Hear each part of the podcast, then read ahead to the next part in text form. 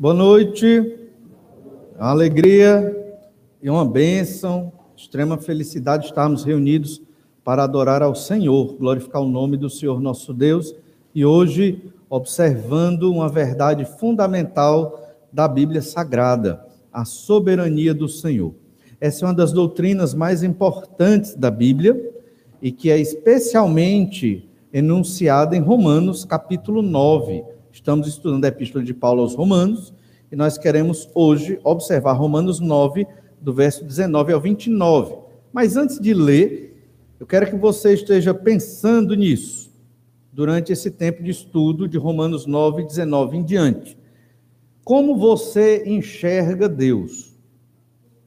E às vezes, até nós crentes no Senhor Jesus Cristo, queremos enxergar Deus de uma maneira conveniente a nós. E acabamos pintando a imagem de Deus, de um Deus que a gente quer. Nós temos que enxergar Deus como Deus é. E essa é a proposta de hoje. Temos que conhecer Deus como Ele é e não como nós queremos vê-lo. E isso implica, obviamente, uma leitura da Escritura muito honesta, muito comprometida, para que nós não estejamos querendo ver Deus do jeito que nós queremos, mas que nós estejamos vendo Deus como a Bíblia diz que Deus é. Hoje nós vamos observar sobre, na verdade, continuar observando a soberania de Deus. O Senhor nosso Deus, ele é soberano sobre todas as coisas. Isso, por um lado, nos causa um, um certo temor, porque nós reconhecemos que não temos o controle das coisas não temos a rédea das coisas, da vida, na nossa mão. Você fica meio, é, talvez, inseguro. Mas, ao mesmo tempo, e esse segundo pensamento deve ser muito maior do que o primeiro, nós ficamos mais seguros. Por quê? Porque o Senhor nosso Deus, Ele é por nós. Ele é bondoso, Ele é gracioso, Ele é perdoador, Ele é cheio de misericórdia formos observar na Bíblia quantas oportunidades Deus deu para os servos dele, nós ficamos até é, é, impressionados e maravilhados. Homens cometeram muitos pecados e o Senhor os recebeu. Então, o nosso Deus, ele é misericordioso. E esse Deus que é misericordioso, ele é soberano sobre tudo. E, e, é isso que nós temos que entender, meditando nesse texto que vamos ler agora, que nada vai acontecer se não for do querer de Deus. Quartas-feiras começamos um estudo sobre a vontade de Deus. E às vezes nós achamos que Deus vai nos dar a vontade específica dele para cada um de nós. E Deus não vai fazer assim. Mas uma coisa é certa: sempre a vontade do Senhor vai se cumprir. Não tem como eu ou você fugirmos, nos desviarmos daquilo que Deus planejou desde a eternidade passada. Não tem como. A história que acontece hoje, na mente de Deus, ela já aconteceu. O Senhor tem o passado, o presente e o futuro, tudo diante dele aqui. Nós estamos vivendo dia após dia mas para Deus não é assim. E um Deus soberano, ele é um outro ser. Ele não é um ser humano mais poderoso. Não. Como os deuses gregos e romanos. O Senhor nosso Deus, que se revela na Bíblia Sagrada, ele é um outro ser. Que nós só podemos conhecer pela Bíblia. E a Bíblia não revela tudo de Deus. Ela apresenta o que é necessário nós conhecermos de Deus. Deus é muito mais. Por quê? Porque ele é infinito. A Bíblia é um livro grande, mas é finito. Nunca vamos saber, nem na eternidade, tudo de Deus, porque o Senhor nosso Deus, ele é infinito. Esse Deus a quem nós cantamos hoje, oramos, oramos diariamente, lemos a palavra e vamos ler hoje aqui, já lemos hoje e vamos continuar lendo, é esse Deus, soberano, infinito, Todo-Poderoso. Seres humanos inteligentes se prostram diante do Senhor, se arrependem dos seus pecados e buscam a Deus. porque ele é sobre tudo. Estar contra ele é a pior tolice que um ser humano pode fazer. Mas, pastor, eu não sou contra Deus, eu só não quero ser evangélico. Tudo bem. Quer dizer, tudo mal. Por quê? Porque ou se ama Deus e se entrega sua vida a Ele, na pessoa do Senhor Jesus Cristo, em nome de Jesus, ou se torna inimigo de Deus. Não existe um meio termo. Não estou falando da religião evangélica ou de qualquer outra religião, mas o que a Bíblia explica é isso aqui. Então, ou estamos do lado de Deus, ou estamos contra Deus. Não há meio termo. E a Bíblia deixa isso muito claro. Deus recebe os pecadores arrependidos. Mas pecador que não se arrepende e não quer saber do Senhor, tem Deus por inimigo. Tem esse ser soberano, criador de tudo, como seu inimigo. Isso não é interessante. Hoje nós vamos conhecer um pouco mais de Deus, conhecer Deus como Ele é. Vamos ler Romanos 9, 19. Tu, porém, me dirás: de que se queixa ele ainda? Pois quem jamais resistiu à sua bondade? Quem és tu, ó homem, para discutires com Deus? Porventura pode o objeto perguntar a quem o fez, por que me fizeste assim? Ou não tem o oleiro direito sobre a massa para do mesmo barro fazer um vaso para honra e outro para desonra? Que diremos, pois, se Deus, querendo mostrar a sua ira e dar a conhecer o seu poder, suportou com muita longanimidade os vasos de ira preparados para a perdição, a fim de que também desse a conhecer as riquezas da sua glória em vasos de misericórdia, que para glória preparou de antemão os quais somos nós, a quem também chamou não só dentre os judeus, mas também dentre os gentios, assim como também diz em Oséias: Chamarei povo meu ao que não era meu povo, e amada a que não era amada. E no lugar em que se lhes disse: Vós não sois meu povo, ali mesmo serão chamados filhos do Deus vivo.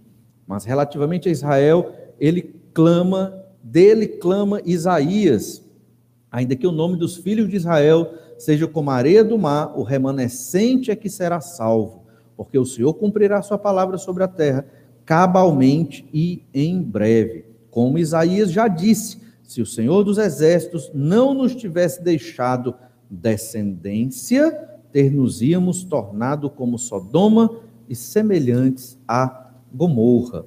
Vamos observar Deus como ele é. E uma primeira característica de Deus, das três, que nós queremos destacar nesse texto aqui, obviamente, é que Deus ele é soberano. E um Deus soberano, ele não pode ser questionado. Deus é soberano e não pode ser questionado. Esta é a verdade que nós encontramos na Bíblia Sagrada. E essa é uma verdade que nos ofende, porque nós questionamos muitas coisas de Deus. Né? Nós questionamos muitas situações. Eu não estou falando da oração que você faz quando as coisas estão difíceis. Quando às vezes as coisas estão difíceis e passamos por aflição extrema, não é errado você orar a Deus e perguntar: por que, Senhor? Mas esse porquê, Senhor, não é questionando Deus numa rebeldia, mas é buscando um entendimento, é buscando um conforto, é buscando saber qual é o desígnio, a vontade do Senhor. Isso não é pecado, nem é errado, e não é disso que estamos falando aqui. Estamos falando daqueles que realmente questionam a pessoa de Deus. Deus é soberano e ele não pode ser questionado. O verso 19 que acabamos de ler, Paulo, no verso 19, ele está hipoteticamente imaginando um, um questionamento que alguém poderia fazer aos versículos que ele já apresentou. E esse questionamento é: de que se queixa ele ainda? Ele aqui é Deus. Do que que Deus se queixa? Por que que Deus se queixa de nós? Por que que Deus está irado contra os nossos pecados? Por que que Deus fica insatisfeito quanto pecamos? Essa é a queixa. É como se essa pessoa estivesse dizendo: Deus não deveria reclamar de nós, nem reclamar dos nossos pecados. Por quê? Olha a segunda pergunta. Pois quem jamais resistiu à sua vontade? Então, se tudo é a vontade de Deus, por que, que Deus está reclamando quando eu peco? Foi vontade dele. Entende? Se os crentes são infiéis, é porque Deus quis. Por que, que Deus está reclamando e exortando os crentes, os cristãos, os filhos dele, né, com a Bíblia Sagrada, com a pregação, se tudo é a vontade de Deus? É, esse é o questionamento. Isso é questionar um Deus soberano. Isso veio a partir do verso 18. Lembram? Olha Romanos 9, 18. Logo tem ele misericórdia de quem quer e também endurece a quem lhe apraz. Deus escolhe quem ele quer para a salvação. Deus rejeita quem ele quer para a condenação. Isso é injustiça? Verso 14. Que diremos, pois? Há injustiça da parte de Deus? De modo nenhum. Deus tem misericórdia de quem ele quer. Deus endurece a quem ele quer. Ou seja, Deus salva aqueles que ele escolheu, porque ele quis, pela vontade dele, pelo querer dele. Não porque existia ou exista algo em nós que fez com que Deus nos escolhesse. Ah, eu escolhi aquela pessoa para salvação porque ela é mais dedicada. Não. Ah, eu escolhi porque é mais inteligente, porque é mais bonito, bonita, porque é mais alto ou mais baixo. Não. Ou rico ou pobre. Não. Quais os critérios Deus usou? Deus não diz na Bíblia. Deus só diz que ele escolheu pelo bem-querer da vontade dele. E aí é que nós temos que compreender uma verdade muito importante, que esse questionador do verso 19, que Paulo hipoteticamente está levantando, e que podem ser muitos de nós aqui, que tem esse pensamento, é, nos faz compreender uma realidade muito importante acerca da soberania de Deus e da natureza humana, da nossa natureza. É que realmente nós jamais escolheremos algo que não seja da vontade de Deus. Mas como pode? Não temos liberdade? Temos. Temos liberdade para fazer muitas coisas. A questão é: vamos fazer estas coisas? Entende? Eu tenho liberdade. Eu, eu posso fazer estas coisas. Mas eu vou fazê-las? Como eu sei disso? Deus é infinito. Pense da seguinte forma, como nós já mencionamos em outro domingo, nós fomos geneticamente formados. Por acaso? Você acha que foi por acaso? Foi Deus. Mesmo com o pecado e a corrupção do pecado no organismo humano, foi Deus quem formou cada um de nós aqui. Na concepção, ali nas nossas mães, o gameta masculino e feminino se fundiram, formaram aquele ente novinho que está crescendo ali, poderiam ser milhares de outras combinações, não poderiam? Se fosse no outro dia, no outro horário, a, a, a fecundação era outra pessoa, não era? Pois é. O Senhor, quando criou Adão e Eva, ele já nos criou a todos e os que ainda vão nascer na combinação certa, no dia certo, na genética certa porque ele é infinito, ele não sabe o futuro. Deus decretou o futuro. Percebe a diferença? Se eu sei o futuro, tem que ter alguém mais forte que elabora o futuro. Não é o caso de Deus, porque ele decretou o futuro, ele elaborou todas as informações genéticas presentes em nós. E ainda mais, todo o contexto social do nosso nascimento, formação, criação, foi Deus. Você poderia ter escolhido pais diferentes dos seus? Não. Você poderia ter escolhido nascer na Inglaterra? Não. Quem escolheu por você foi Deus. Entende? Porque Deus tem um plano para mim e para você. A sua forma genética, a sua altura, cor dos seus olhos, Cabelo, não vou nem falar do cabelo porque hoje é muito complicado, né? Tem muita tinta e a gente não sabe mais quem é o cabelo de quem, né? Mas qual a cor do cabelo, mas a cor de pele, tudo, quem foi? Foi Deus. Você não podia escolher a cor da sua pele. Você pode. É Deus quem escolhe. O que é que eu quero dizer com isso? As decisões que nós vamos tomar, todas são influenciadas por este poder soberano de Deus que controla todos os eventos sociais, os nossos pais, os nossos avós, o bairro em que nascemos, o país, a escola que estudamos, os professores que nos ensinaram, os livros que lemos ou deixamos de ler, filmes que assistimos ou deixamos de assistir, tudo que está ao nosso redor, quem elaborou e planejou e orientou e formou tudo precisamente foi Deus. E hoje estamos aqui fruto do projeto de Deus para nós. Por isso, nós jamais vamos escolher algo fora da vontade de Deus. Entende? Sempre o plano de Deus vai se cumprir na minha vida e na sua vida.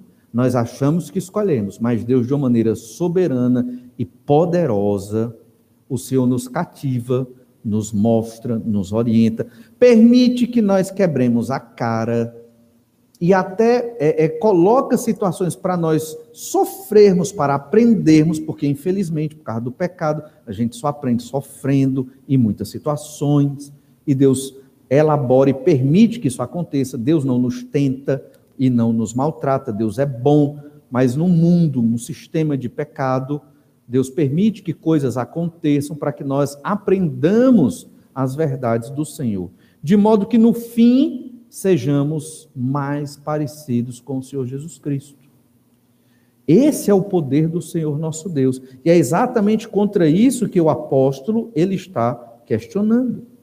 Ele está, na verdade, ele está explicando o questionamento. De que se queixa ele ainda? Se ele escolhe quem quer e reprova quem quer, por que, que Deus nos exorta? Por que, que Deus ele é, fica chateado, indignado contra o nosso pecado? Não era para Deus fazer isso. Afinal de contas, ele escolhe quem quer, ele reprova quem quer, pronto. Né? Vamos resolver logo a história da humanidade aqui.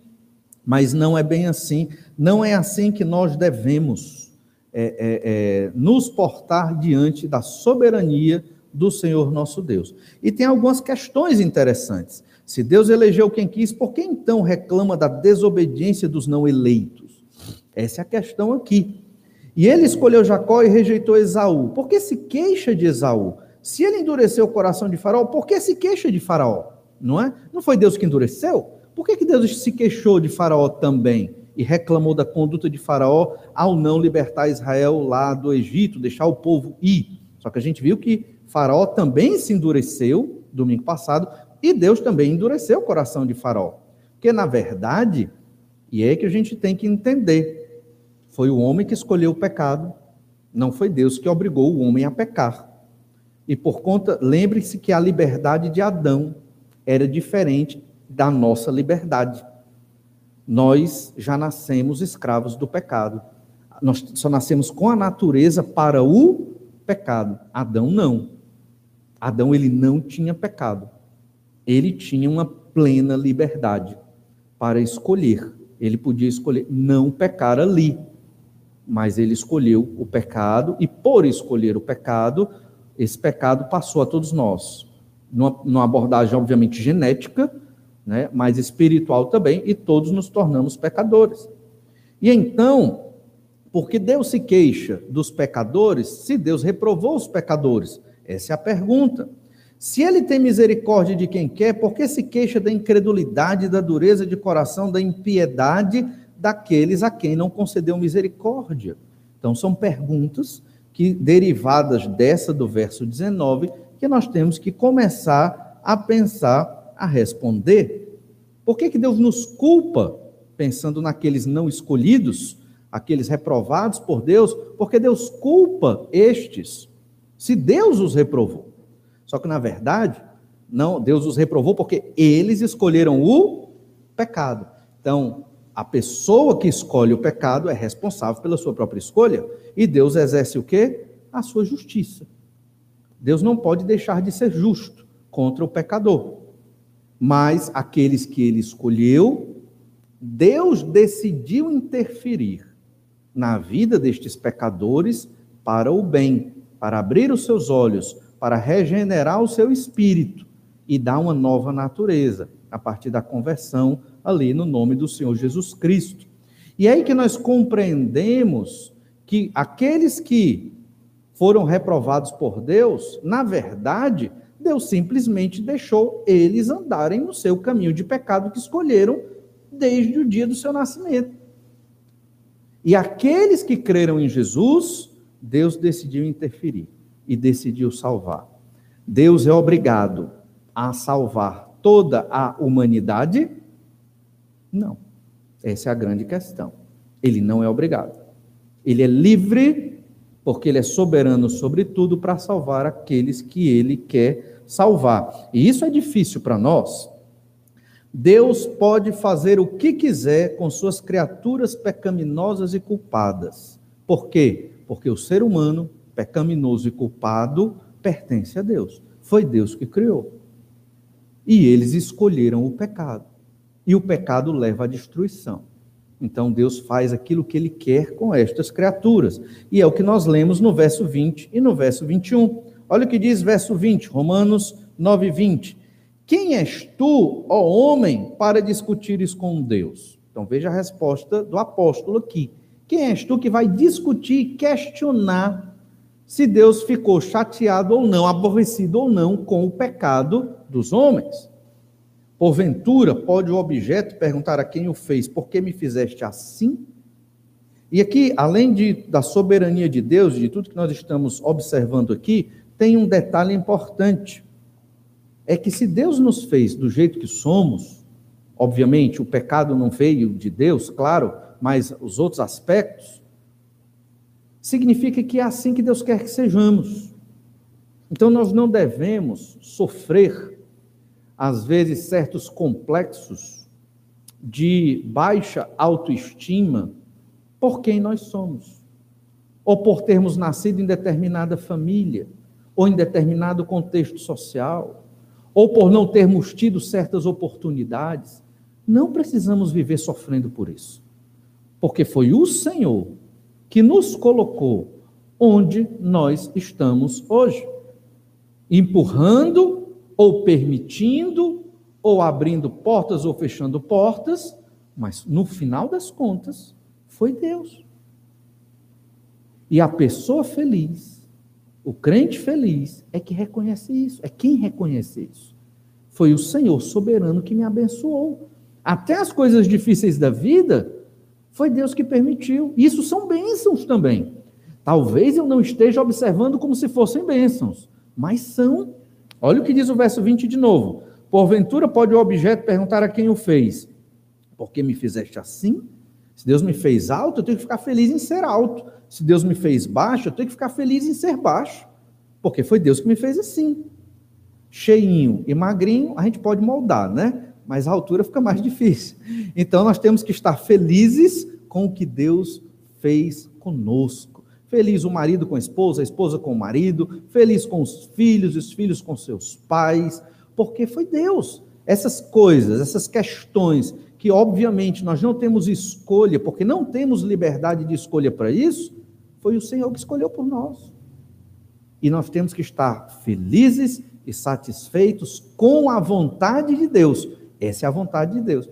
Ah, eu queria ter nascido nos anos 2000 e não lá na década de 70. Não.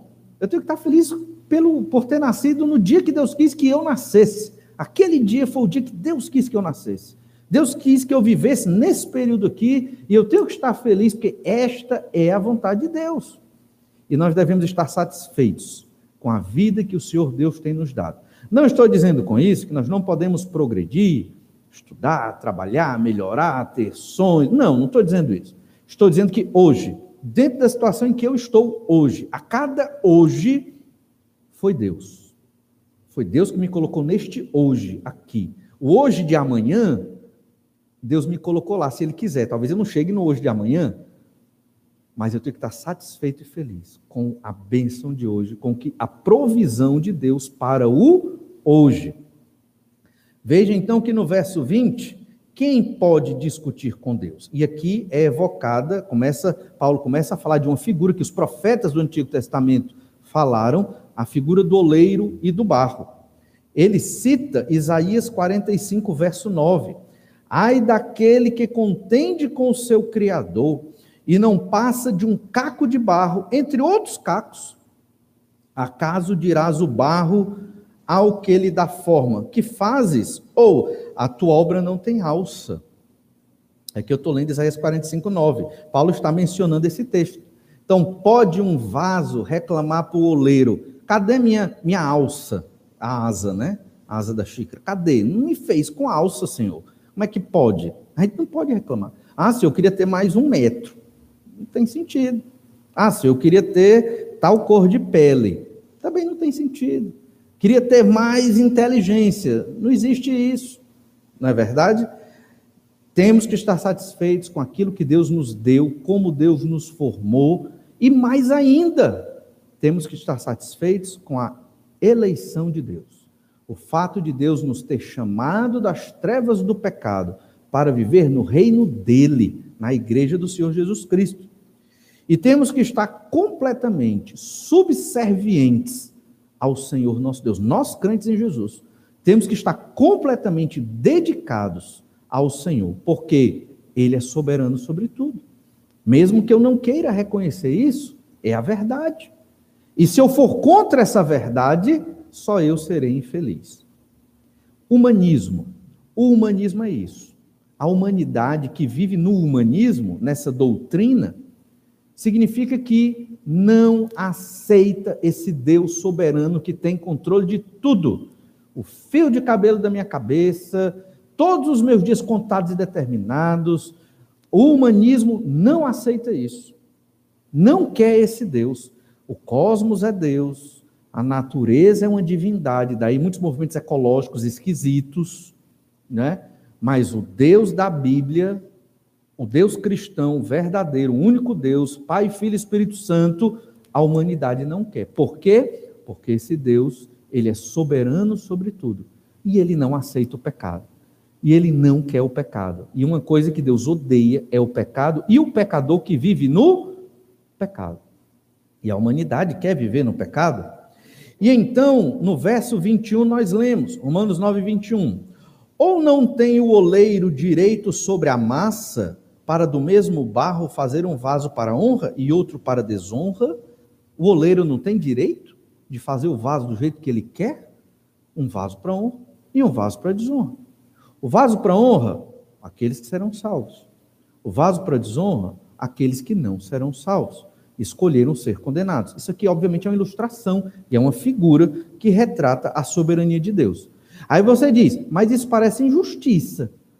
Por que, que Deus fez um vaso para ser salvo e um vaso para ser condenado?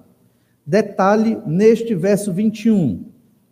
Ou não tem o oleiro direito sobre a massa para do mesmo barro. Que mesmo barro é esse? Deus escolhe da humanidade caída os que serão salvos e aqueles que vão seguir a escolha que quiseram, a perdição. Deus não fez um vaso para honra e outro para desonra antes do pecado. Não fez, não fez. Antes do pecado, não mas do mesmo barro, como diz no verso 21. E esse barro é a humanidade. E nós temos aqui uma humanidade que, em Adão, escolheu o pecado. E o pecado é ir contra a vontade de Deus.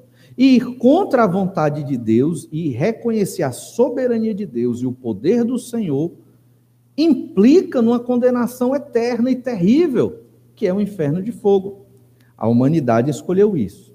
Se Deus não quisesse salvar ninguém, Deus não estaria errado.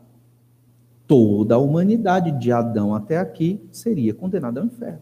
Ah, mas que Deus mau? Não, que Deus justo. Deus colocou lá a lei e Adão escolheu desobedecer à lei do Senhor e comeu do fruto e escolheu o pecado. Adão foi o único ser humano, e Eva, obviamente, que tinha plena liberdade ali. Por quê? Porque nunca tinha pecado. Nós temos liberdade quando nascemos, mas qual é a nossa liberdade? É liberdade para pecar. Mas por quê? Porque já nascemos com a natureza do pecado. Pode prestar atenção, uma criança, você não precisa ensiná-la a mentir. Ela já sabe. O que é que a gente ensina para a criança? A não mentir e a dizer a verdade. Não é assim? É da natureza da criança. Então nós nascemos na natureza de pecado por conta do nosso pai Adão. Então Deus fez um vaso é, para a honra e um vaso para a desonra. E aqui, novamente, olhamos Isaías 29, 16, que diz assim: Que perversidade a vossa, como se o oleiro fosse igual ao barro, e a obra disseste ao seu, do seu artífice, ele não me fez, e a coisa feita disseste do seu oleiro, ele nada sabe. Como pode o vaso questionar Deus e dizer, você não sabe de nada? Que é o que a humanidade faz hoje com Deus. A humanidade perdida questiona Deus, nem menciona Deus. Abra no noticiário de TV, vamos ver qual noticiário, não importa se é de esquerda ou de direita, se vai reconhecer que foi o poder de Deus que quis que essa pandemia assolasse a humanidade. Ah, você já viu? Se, se viu, depois você me conta. Porque eu não vi, não conheço alguém é, do meio da humanidade, da mídia, que vai reconhecer que foi porque Deus quis mostrar à humanidade que a, a, o ser humano precisa de Deus e tem que se arrepender dos seus pecados. E Isaías 29, 15 diz: Ai dos que escondem profundamente o seu propósito do Senhor, e as suas próprias obras fazem as escuras, e dizem: Quem nos vê? Quem nos conhece? Às vezes nós crentes achamos que podemos nos esconder de Deus, podemos pecar na nossa mente e coração, e Deus não sabe. Mas Deus sabe. Deus sabe todas as coisas. Não tem como se esconder de Deus. Melhor caminho: confesse logo o seu pecado. Busque logo a misericórdia de Deus. Arrependa-se, porque Deus sabe. Deus sabe tudo. Antes da palavra chegar à língua e ao pensamento, na verdade, né, que chega, Deus já sabe tudo que a gente vai dizer. Então não tem como esconder nada do Senhor. O que é que nós devemos fazer? Reconhecer a nossa pequenez, confessar o pecado, pedir perdão, suplicar forças do Espírito Santo e permanecermos seguindo ao Senhor. Deus é soberano e não pode ser questionado, porque nós somos meros vasos de barro. Como Isaías disse, cacos. Não é nem o vaso, é o caco do vaso, é o vaso quebrado, né? Somos nós, na nossa insignificância do Senhor nosso Deus.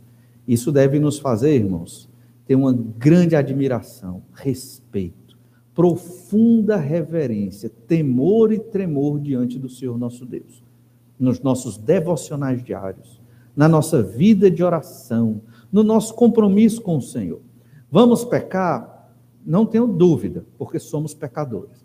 Mas o Senhor perdoa, vamos lutando contra os nossos pecados mais íntimos da mente, que são os piores, para podermos estar em santidade diante do Senhor reconhecendo que o Senhor é soberano sobre tudo e que Ele é quem organiza, orienta e cuida de todas as coisas. Devemos perceber nessa doutrina e nessa verdade da soberania de Deus que nós podemos descansar, que nós podemos ter tranquilidade, porque Deus está no controle. Qual deve ser a minha preocupação? Às vezes a nossa preocupação pagar as contas, educar os nossos filhos, mantê-los no caminho do Senhor, não está errado, nada disso está errado, certo? É, é, me capacitar profissionalmente, e aí vai. Ficamos preocupados com muitas dessas questões que são importantes. Mas a nossa grande preocupação, que é fundamental, é obedecer ao Senhor.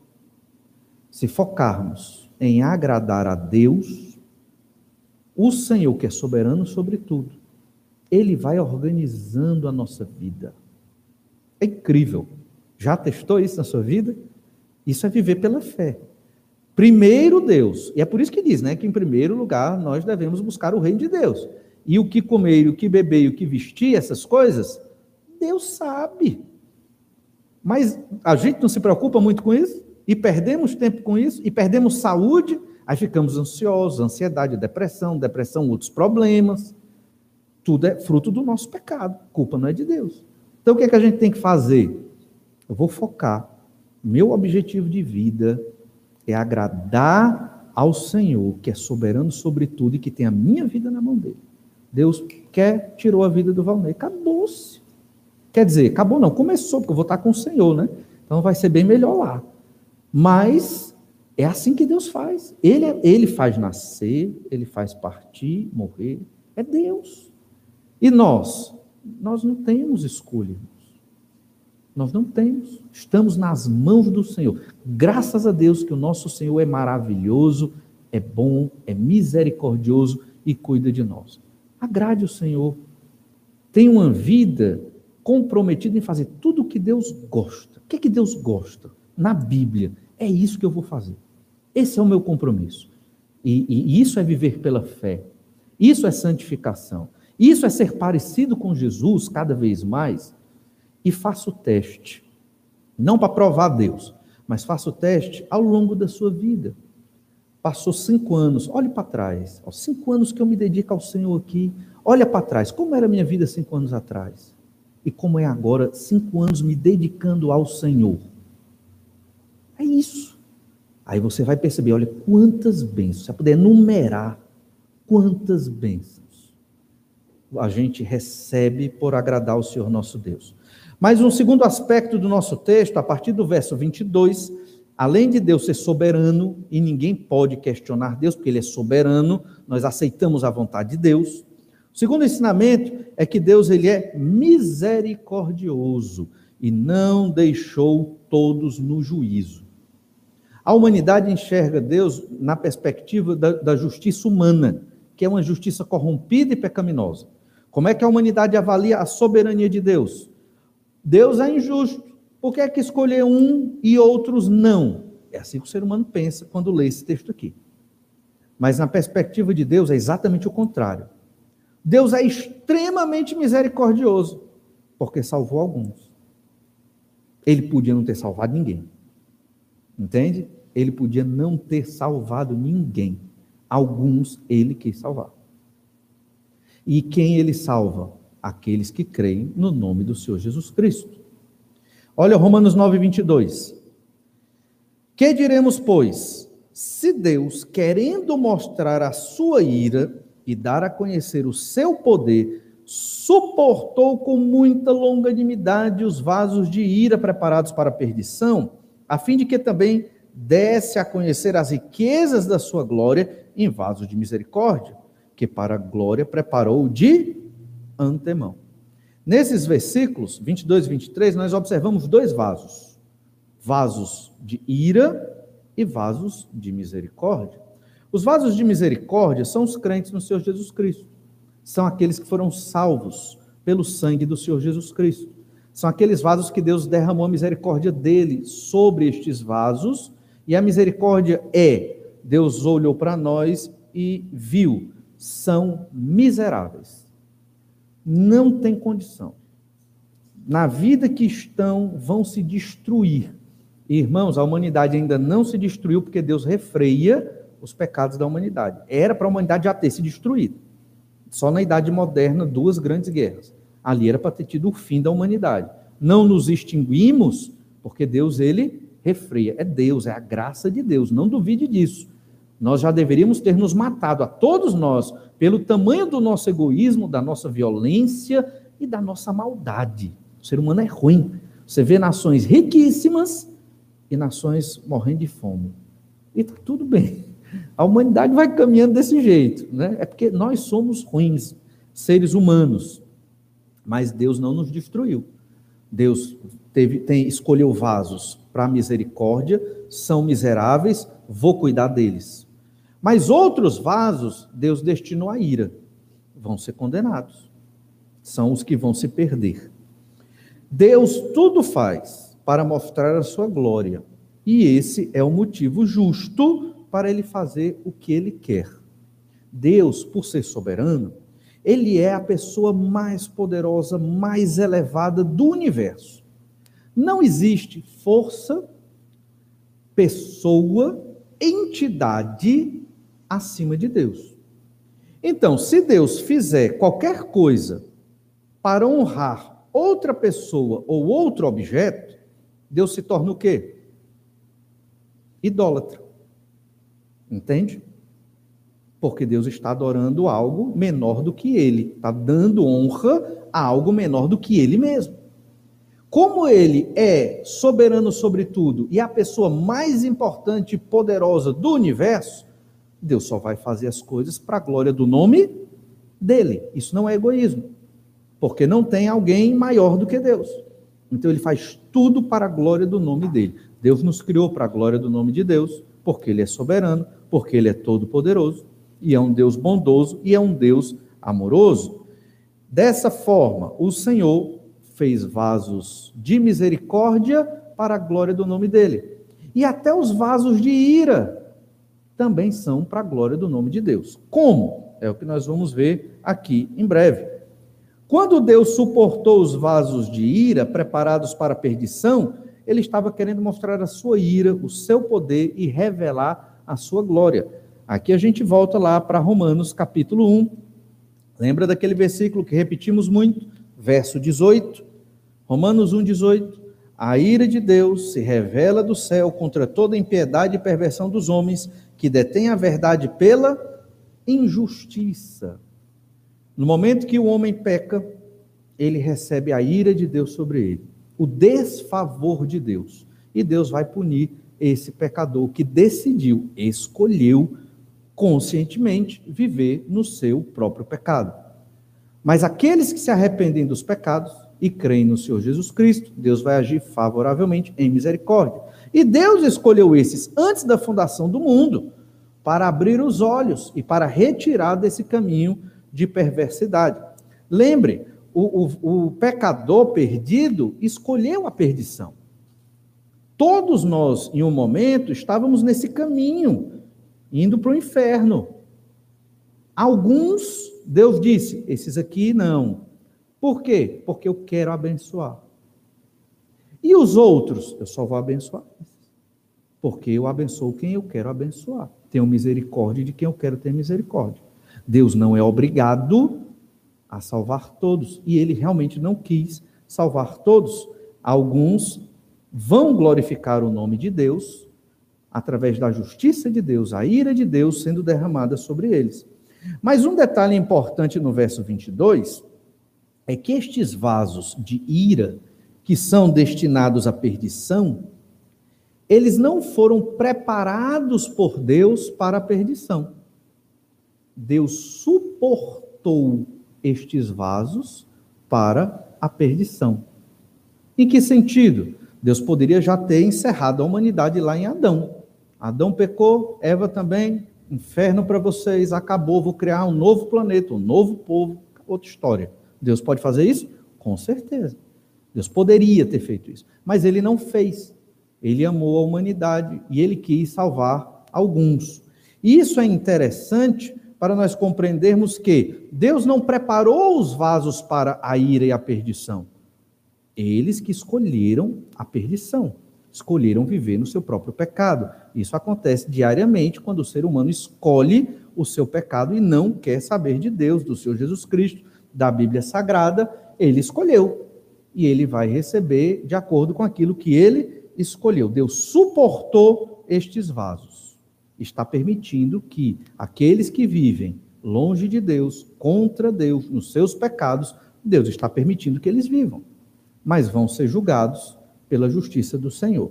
Já no verso 23, nós lemos assim: a fim de que também desse a conhecer as riquezas da sua glória em vasos de misericórdia, que para glória preparou de antemão. Agora, os vasos de misericórdia, Deus preparou de antemão para serem salvos, para serem regenerados e restaurados ali. Então, nós temos esses dois vasos: o vaso para ira e o vaso de misericórdia. O vaso de misericórdia, crentes em Jesus salvos, vasos de ira, aqueles que serão condenados.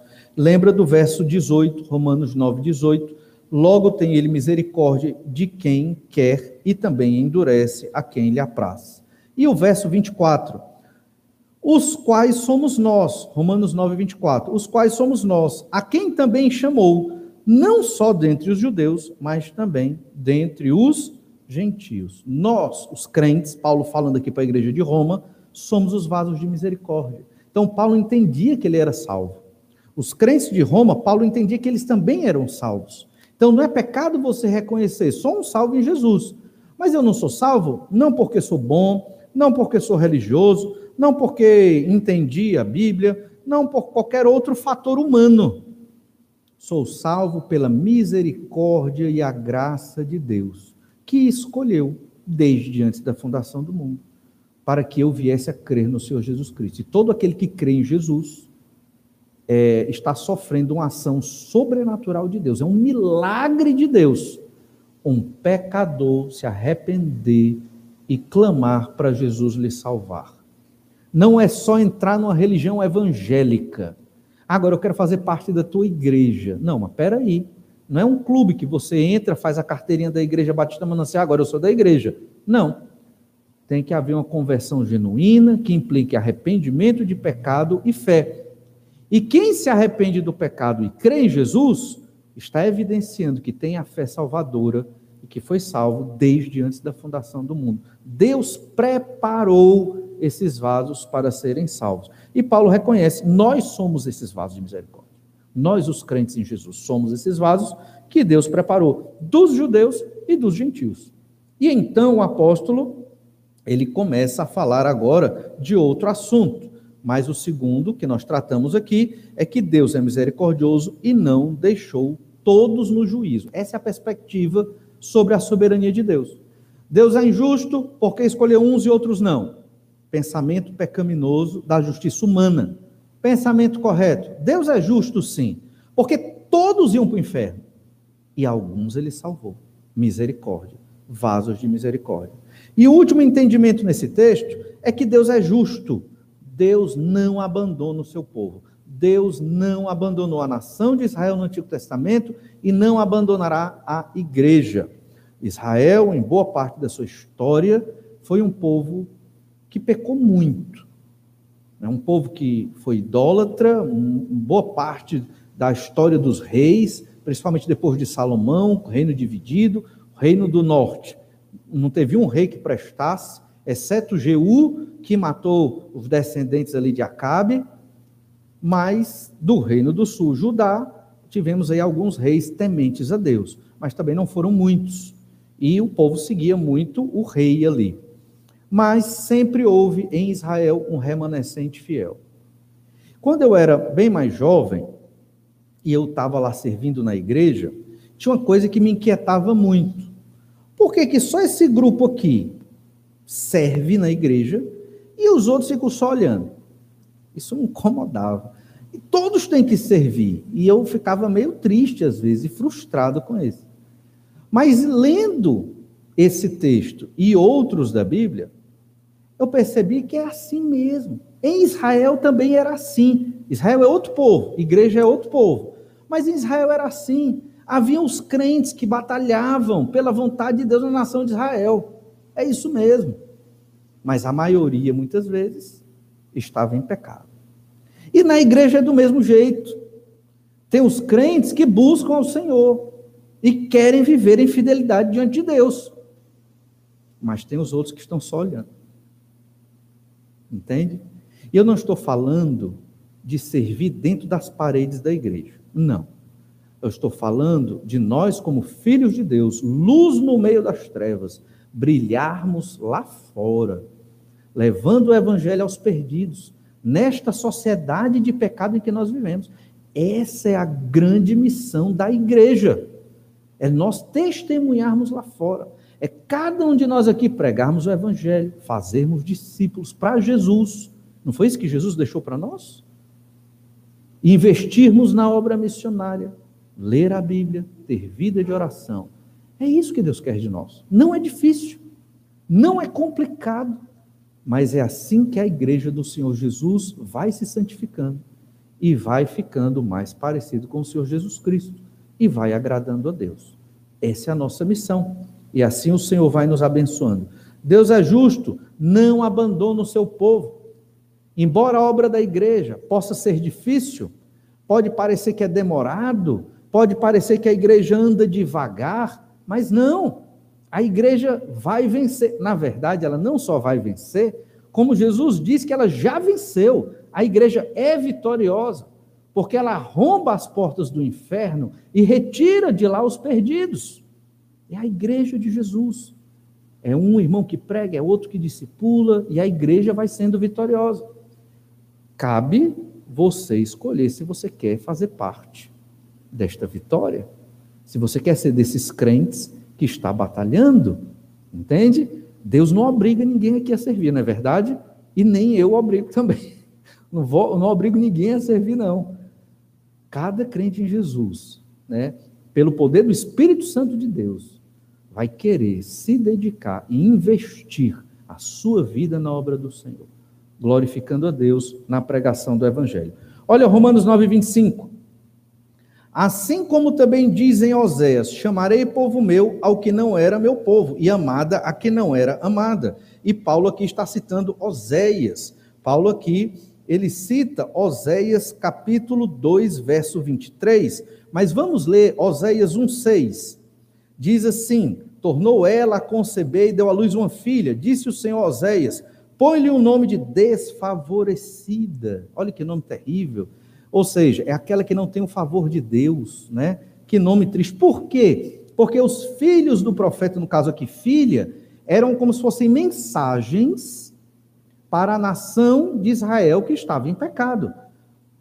Israel, assim como o nome dessa criança é desfavorecida, assim a sua condição diante de mim, é o que Deus estava dizendo através do profeta. E era assim que a mensagem era pregada naquela época. E lá em Romanos 9, 25, Paulo está dizendo o inverso.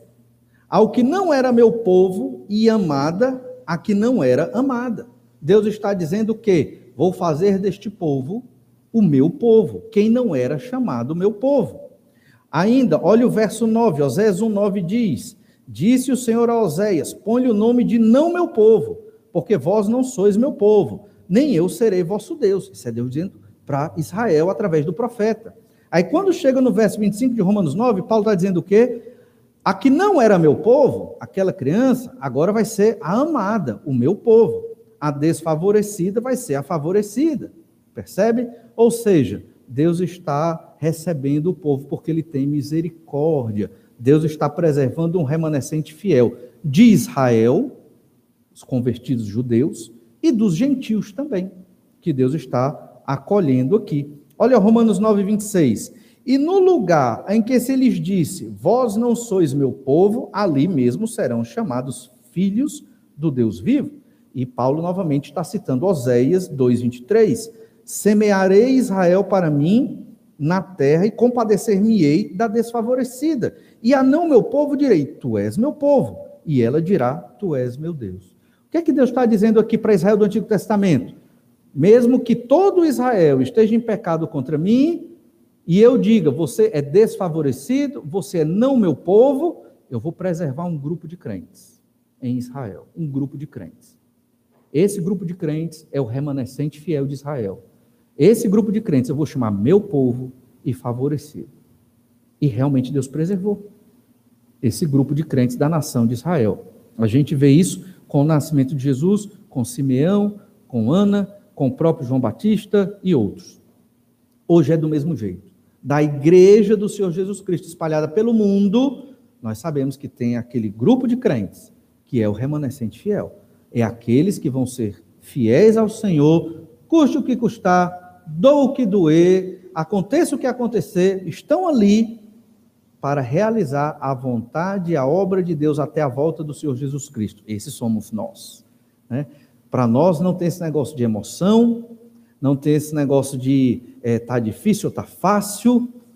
Todo dia é dia de servir ao Senhor, mesmo nas dificuldades, mesmo nos sofrimentos e mesmo nas alegrias. Vamos chorar uns com os outros, vamos sofrer uns com os outros, vamos, mas nunca vamos deixar de servir ao Senhor Jesus Cristo, de proclamar o Evangelho até a volta de Jesus, de viver à luz de Cristo todos os dias da nossa vida. Porque essa é a vontade de Deus. Deus preservou esse remanescente fiel, que somos nós, a igreja do Senhor Jesus Cristo. Olha Romanos 9, 27. Veja que nesse versículo Deus é justo, porque ele resgatará esse remanescente. Romanos 9, 27. Mas relativamente a Israel, dele clama Isaías. E aqui Paulo cita Isaías. Ainda que o número dos filhos de Israel seja como a areia do mar, o remanescente é que será salvo. Não serão todos porque muitos vão se perder. Mas um grupo eu vou manter. Um grupo de Israel vai crer. Esse vai ser salvo. Paulo está citando Isaías 10, 22 a 23. A gente não vai ler agora. E olhe Romanos 9, 29. Como Isaías já disse, se o Senhor dos Exércitos não nos tivesse deixado descendência, ter-nos-íamos tornado como Sodoma e semelhantes a Gomorra. Essa descendência aqui se refere ao remanescente fiel, aos crentes de Israel. Se Deus não tivesse preservado um grupo de crentes escolhidos pelo Senhor, a nação de Israel teria se tornado como Sodoma e Gomorra, cheio de pecados terríveis e, consequentemente, seria destruída pelo Senhor. Mas foi Deus que escolheu esse remanescente, foi Deus que preservou esse grupo de crentes. Paulo está citando Isaías 1,9. Se o Senhor dos Exércitos não nos tivesse deixado alguns sobreviventes, já nos teríamos tornado como Sodoma e semelhantes a Gomorra ali na sua destruição. O Senhor Deus, o Senhor nosso Deus, ele é justo e ele jamais abandona o seu povo. Deus jamais vai abandonou Israel. Por sinal, Deus ainda vai tratar com Israel lá no futuro, Hoje ainda não. Israel crê e entra no ministério da igreja, e todos nós que servimos ao Senhor Jesus Cristo sabemos que o Senhor, que é soberano sobre tudo, não nos abandona. E se os irmãos notarem, eu pulei o verso 28, foi de propósito. Olha o que diz Romanos 9, 28. Porque o Senhor cumprirá a sua palavra sobre a terra cabalmente e em breve. Deus vai cumprir a palavra dele a igreja de Deus vai ser vitoriosa e vai prevalecer. Alguns crentes serão fiéis. Muitos que dizem crentes vão cair no meio do caminho. Talvez porque nunca realmente confessaram Jesus como seu Senhor e Salvador. Porque aquele que crê em Jesus, ele persevera.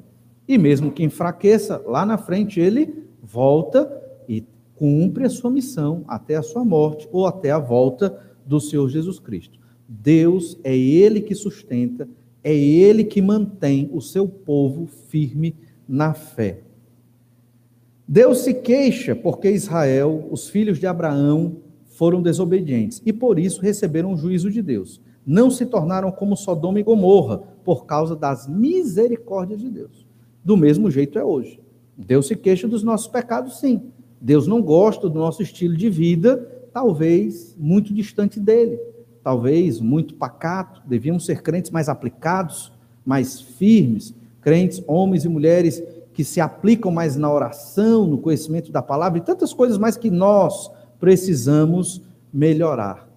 Mas Deus tem misericórdia de nós. É Deus que nos sustenta. É Deus quem impede que a igreja se desvirtue e se torne como a igreja romana, a igreja católica romana.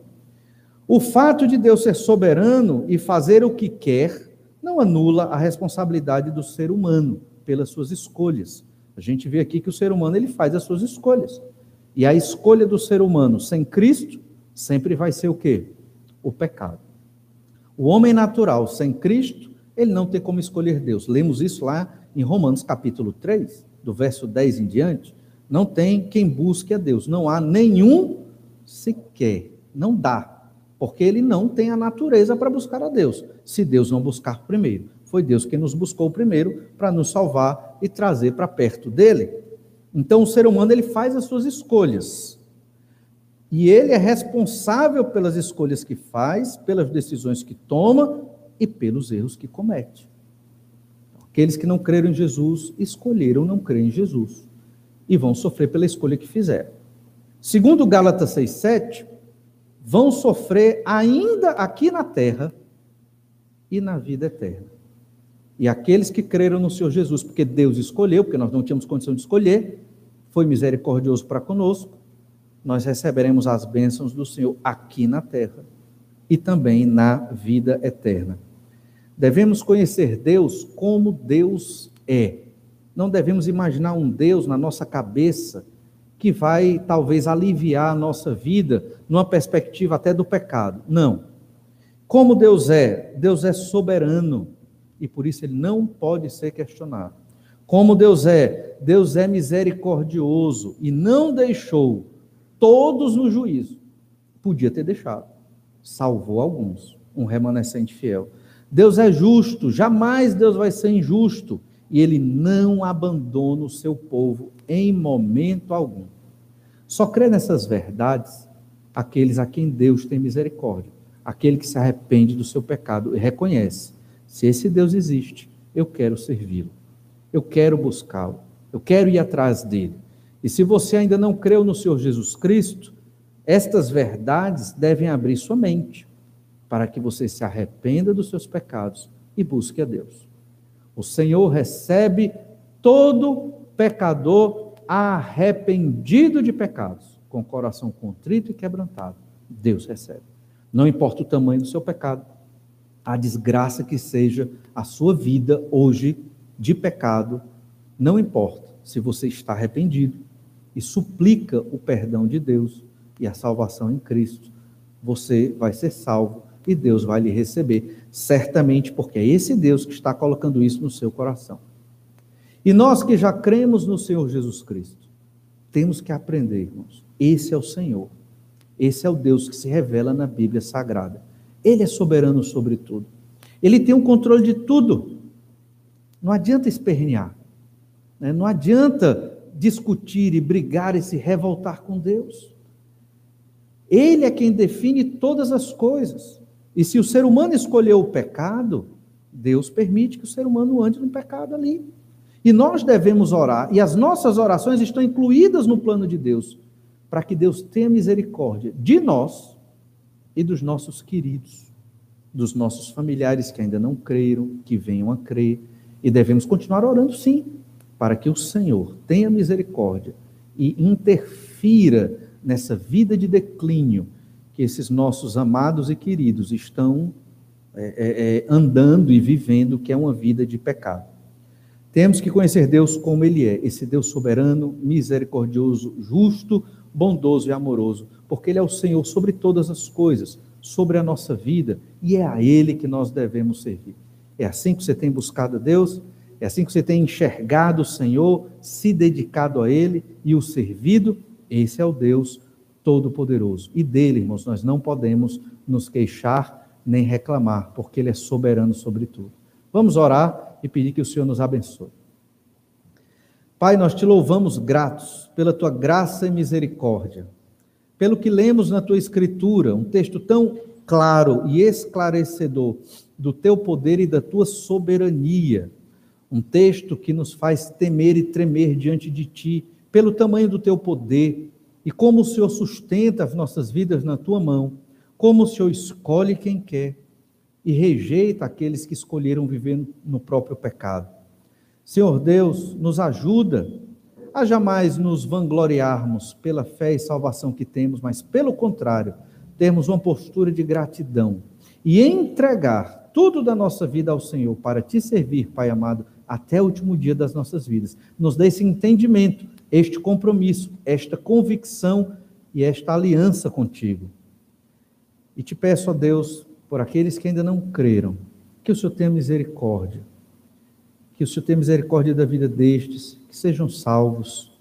O Senhor sabe quem são, mas nós não sabemos, por isso suplicamos até o último dia das nossas vidas, para que o Senhor, que é todo-poderoso, tenha misericórdia, misericórdia daqueles que são nossos e que ainda não creram no nome do Senhor Jesus Cristo. Nos ajuda a vivermos confiantes em Ti, sempre, porque o Senhor é soberano sobre todas as coisas. É o que nós te pedimos, em nome de Jesus. Amém.